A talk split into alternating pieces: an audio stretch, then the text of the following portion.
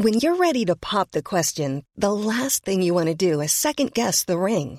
At Bluenile.com, you can design a one of a kind ring with the ease and convenience of shopping online. Choose your diamond and setting. When you find the one, you'll get it delivered right to your door. Go to Bluenile.com and use promo code LISTEN to get $50 off your purchase of $500 or more. That's code LISTEN at Bluenile.com for $50 off your purchase. Bluenile.com code LISTEN. Dear listeners, good morning and welcome to Comme d'Archi, the podcast that opens the doors to the fascinating world of architecture. For newcomers, let me introduce myself. I'm the spokesperson of Anne Charlotte Depondt, PhD in History of Architecture, published author, head of a communication and development agency based in Paris, France, dedicated to architecture. Let's meet every week to discuss culture and architecture with specialists and learn how to look at projects through a context and diversity lens. Thank you for being with me today, and now it's time for talent. Bienvenue dans Comme d'Archi. Good morning, Catherine Guyot and Sophie Berthelier. Thank you for being here today. Thank you for inviting us. You're welcome. Yeah. Catherine Guyot, you are director of the association ARVA, which organizes the contest Prix de la Femme Architecte, and president of Women in Architecture France. Sophie Berthelier, you are architect and winner of the 2070 edition, titular member of the French Academy of Architecture. Catherine, could you present briefly the competition on the 2020 edition? Yes, uh, we are now on the eighth edition of the prize, which is uh, a French prize mostly, but uh, in the year 2017 we opened it to the international level. So now we have nearly 60 or 80 persons who are from diverse countries who candidate to this prize. So this prize is there to put on the light women who are mostly forgotten. Forgotten on all the international prize like the Pritzker, because only three women architects were uh, successful on this prize, and the two last ladies are very famous. The name is uh, Mrs. Uh, Yvonne Farrell and um, Shelley McNamara. it was very good architect, and they got the prize this year. But it is not so often; it's once each twenty years. So Mhm. they are very lucky and very, very do a very good architecture. But in fact, seventy percent or seventy-eight percent of uh, of the winners are men. Even in the Grand Prix, the big prize of architecture done by the Ministry of Culture in France, and also the Prix Pritzker, and also the Équerre d'Argent, which is a very famous prize in France. So, in regard of this very big problem, I think that it was normally, it was evident to do a prize for women, because women architects are on the shadow. They are not promoted, they are not on the light, and nobody knows them. If I ask anybody, can you tell me three women architects? And everybody said, well, uh, maybe Zaha Hadid, and that's all. That's finished. So it's why we, we do this prize, and we are not the only one. There is one in England, a very famous one, and very interesting projects are shown, and I've been usually there. It is the Architects Journal who makes it. And we had one in Italia. Now it's finished, but it was very interesting, arcVision Prize. And now in Iran, we have also a prize for women architects. So, you know, it's an international uh, point of view to promote women architects who are not enough promoted. Yes. And I, I think there is a, also a prize uh, in the United States because uh, Jeanne Gang, very famous uh, woman architect, had this prize. Okay. And um, Catherine, you are in connection all over the world with uh, other organizations. Oh, yes, because I am the chairwoman of Women in Architecture France, but also I am in relation since a lot of years of feminist women architects over the European countries mostly, and also there is in America, Women in Architecture, it over all the world. But uh, this year, uh, last year, I was uh, asked by a group of uh, leadership of the Chamber of Architects in Europe to make a Erasmus program together.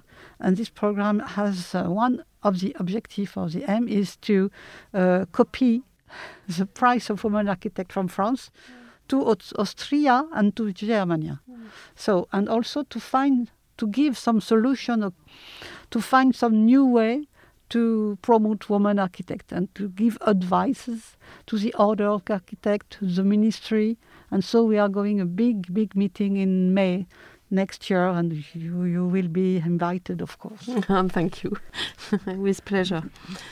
So, what is the problem about uh, the visibility of women in architecture? So as I tell you, more or less, uh, never winners are women. Uh, mostly it's men. And so on the school, they have no uh, information about a woman uh, architect. So the teacher are mostly men. Only three women architects are teachers in France. Uh, titular, mostly uh, assistant. You have a lot, but it, I think it's not uh, a good way to have only assistant women. They are the same than men. So uh, for the teachers, uh, they don't promote women. They don't show the project of uh, Edith Girard, Odile Decq, uh, Sophie Berthelier, uh, Dominique Jakob, and so on. So uh, young people doesn't know anything about women architects. It is a big problem. So and the large public ignore completely women architects. Completely, they don't know if they exist. When a woman architect comes and says, "I am an architect," oh, you take care of the inside of the kitchen mostly? And we said, no. One, like Odile Dex, I, I am architect du béton, of concrete.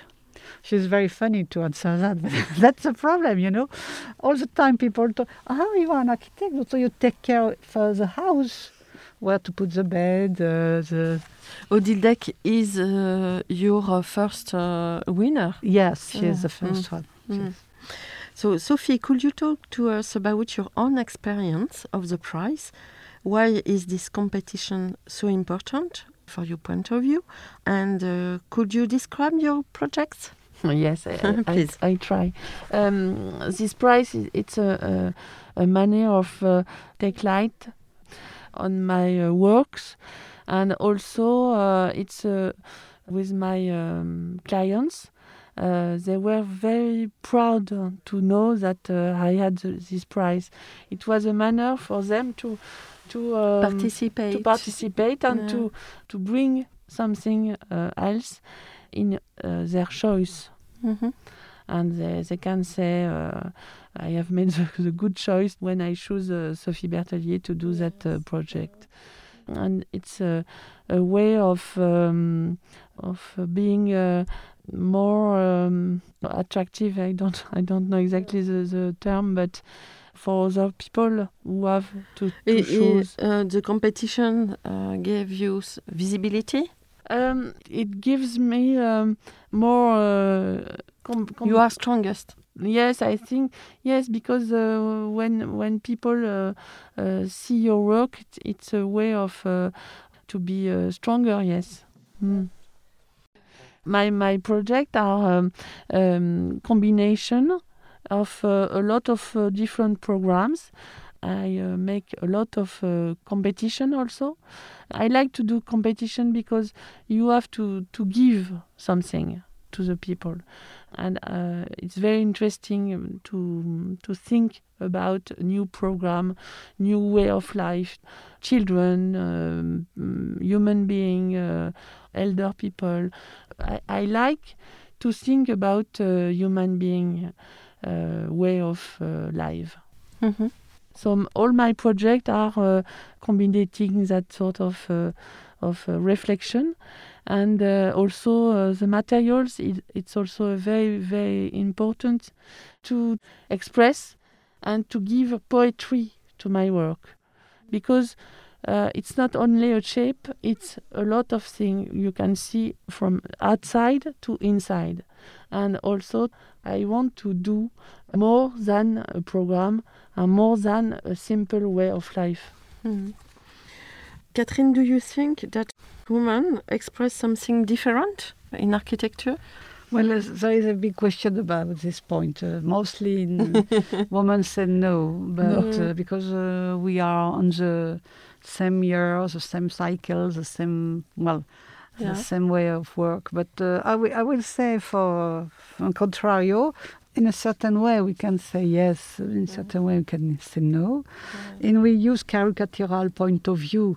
You can see some men architects who are doing architecture to be shown to the external people like a sign of power, like a sign, oh, I've got it, I've made the best project of the world. And uh, some women are more doing, uh, have a big interest for human being, for the health, for the security, for the happiness, for the wellness of everybody. And it's normal because they take care of children, uh, grandfather, grandmother, mother, father. And they used to do a lot of things for all the family. And mostly men, on the past, I will say, but now it's less, men used to do only their work and don't care so often of the family. So because in the mind of women, they think of all the members of the family, the health, the, the, the problem for every uh, years, young body, young people, older, disabled, and so on. They have more sensibility and more uh, taking care of uh, the inside and the wellness everywhere, even on the street. I mean, because uh, also women take, uh, thinks now uh, what's happened for women outside and for the older I would say. So I don't say men have no sensibility. I said a part of them have not enough sensibility, but also maybe some women too. So mm. it's a very strong question mm. for me to answer mm. because there is not one answer. It depends of a lot of things. and of people, of course, Yes, of each character of people. So we hope a lot of uh, success for your 2020 edition of the prize. And um, thank you very much. Uh, you are invited when you want to. Thank you very much. Thank you very I much. hope to see you the 9th of December Yes, in of the course. Pavillon de l'Arsenal. With Roselyne Bachelot. yes, with the ministry, we hope so. yes. Thank you. you. Bye bye.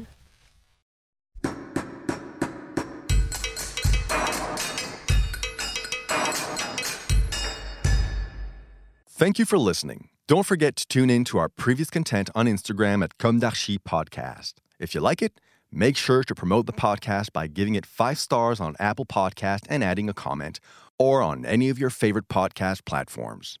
And don't forget to subscribe and listen to all of our episodes for free. See you soon, and until then, take care of yourself.